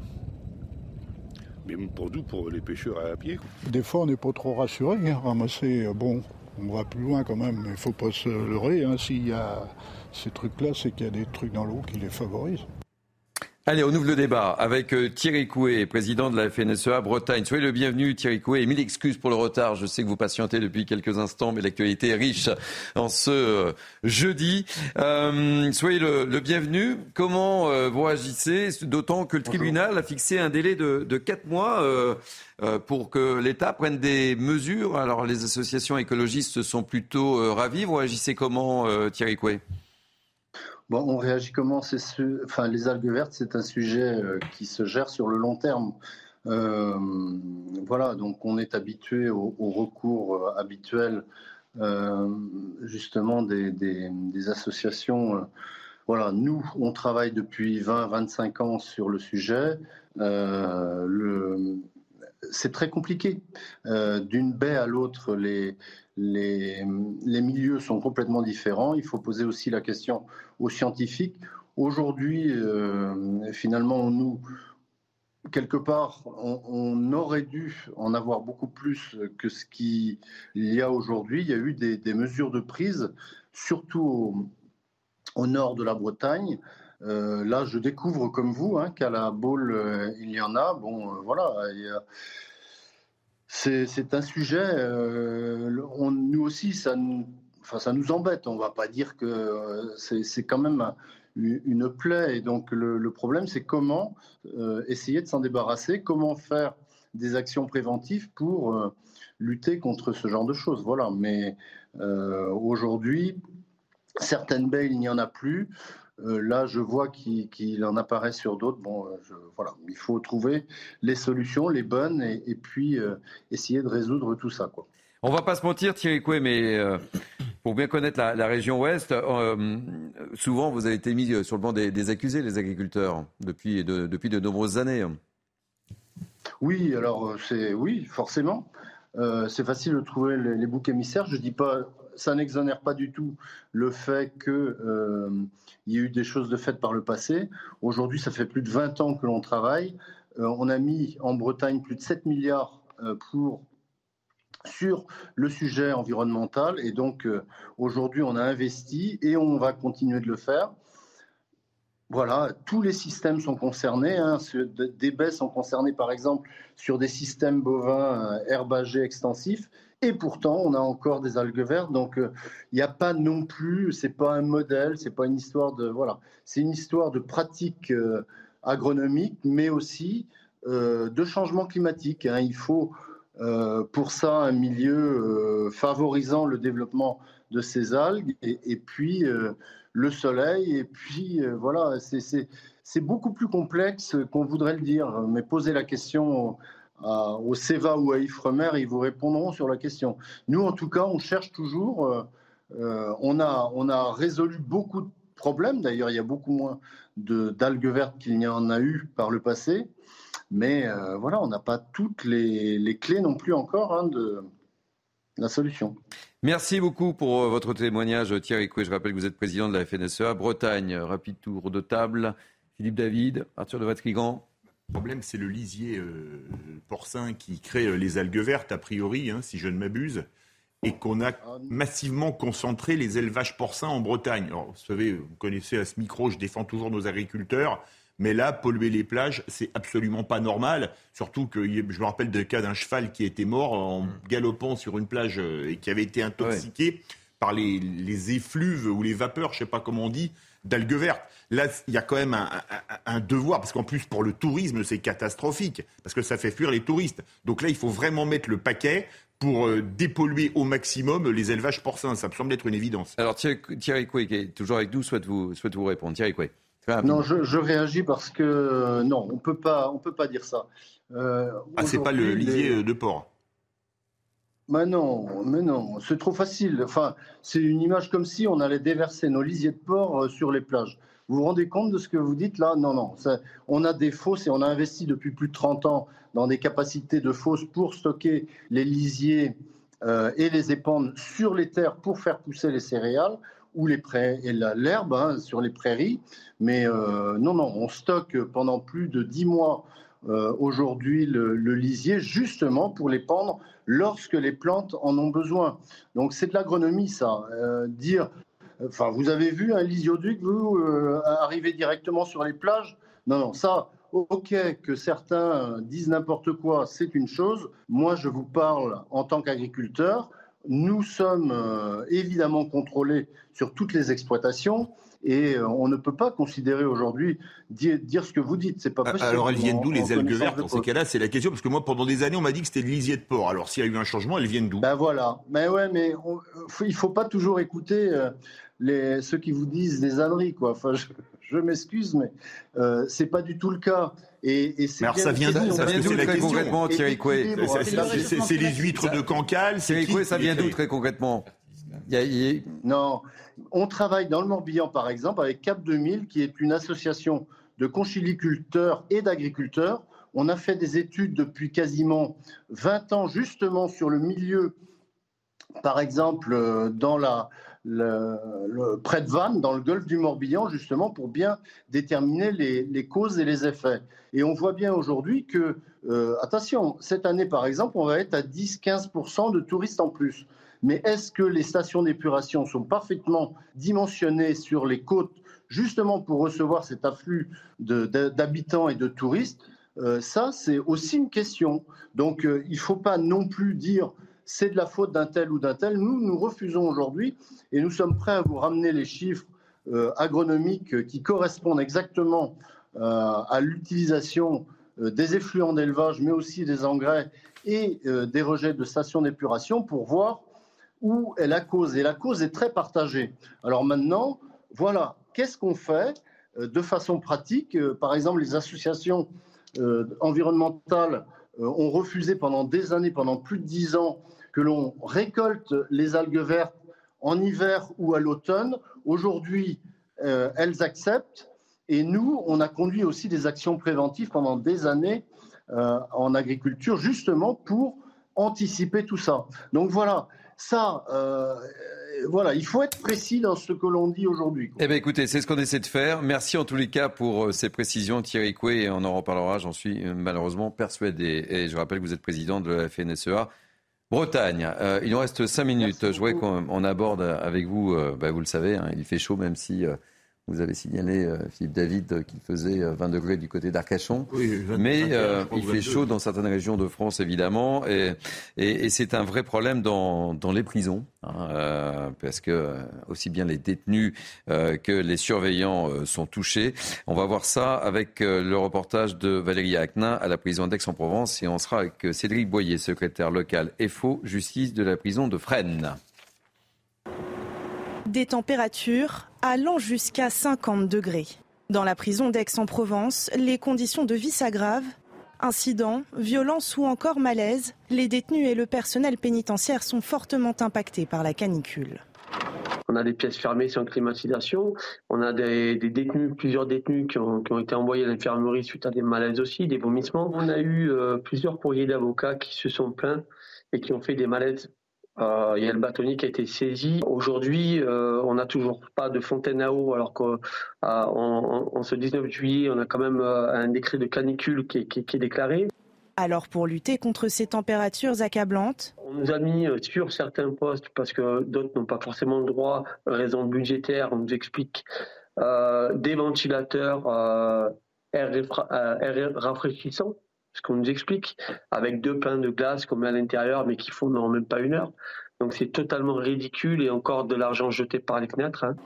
Malgré l'appel à l'aide des syndicats auprès du ministre de la Justice, aucune solution concrète n'a pour l'instant été proposée. On va retrouver tout de suite donc Cédric Boyer, secrétaire local Force ouvrière justice de la prison de Fresnes. Soyez le bienvenu, Cédric Boyer. Il fait chaud. Et comment ça se passe chez vous à la prison de Fresnes? Parce que c'est un peu tendu. Quelles sont les remontées de vos collègues bonjour. Ben, écoutez, Fresnes, par rapport aux établissements du sud de la France, euh, là aujourd'hui, on est moins impacté euh, au niveau des vagues de, chaleur. Excusez-moi. Ensuite, euh, nous, on a un protocole qui a été mis en place avec les organisations professionnelles et l'administration. La distribution de bouteilles d'eau pour les agents, les rotations sur les postes qui sont plus exposés que les autres postes par rapport à la chaleur. Et après, il y a les, les cours de promenade sont arrosés euh, par, par, les, par les personnels pour pouvoir euh, rabaisser le, niveau de température au niveau des promenades. Les remontées que vous avez de, vos collègues euh, des, prisons du sud de la France, c'est un peu le climat qu'on a décrit à travers le reportage que vous venez de voir écoutez, dans le sud de la France, il fait un peu plus chaud, certes, qu'en région parisienne actuellement. Après, le, problème de la chaleur, moi je parlerai pour Fresnes. Donc c'est vraiment, euh, euh, nous c'est un établissement très vieillissant. Donc euh, à côté de ça, il faut qu'il y ait un vrai programme de réhabilitation de l'établissement. Le garde des Sceaux avait annoncé dans le cadre du projet de loi de finances la réhabilitation du centre pénitentiaire de Fresnes. Aujourd'hui, on n'a pas les, tenants, les aboutissants concernant le schéma directeur et la rénovation du, centre pénitentiaire de Fresnes. Donc oui, l'établissement a été, a été créé il y a, il y a beaucoup d'années, il y a 125 ans en arrière, les conditions n'étaient pas les mêmes qu'aujourd'hui. Aujourd'hui, il faut vraiment un, réel, euh, réel projet de réhabilitation pour pouvoir travailler euh, correctement et pouvoir faire face à ces périodes de canicule au centre pénitentiaire de France. Salut, ça tombe bien, on a un député Renaissance qui est euh, autour de, autour de nous sur ce plateau, Paul Midi. Oui, alors d'abord, effectivement, on a mis des moyens supplémentaires dans le cadre des deux lois justice qui viennent d'être votées à l'Assemblée nationale cette semaine. Euh, on pense bien sûr aux surveillants de prison, mais moi je pense à tous ceux qui subissent cette canicule euh, et qui vont les subir cet été dans les EHPAD, à leur domicile. Il y a un plan canicule qui a été mis en place par le gouvernement, annoncé par la Première ministre il y a maintenant quelques semaines, avec une quinzaine de mesures, avec des mesures d'information, des mesures de mobilisation de nos jeunes qui font le SNU. Euh, et puis il faut rappeler les, bons réflexes d'ailleurs et penser à toutes les personnes âgées qui sont dans votre entourage et bien s'assurer qu'elles sont, sont dans de bonnes conditions. Donc ce plan canicule, il est global.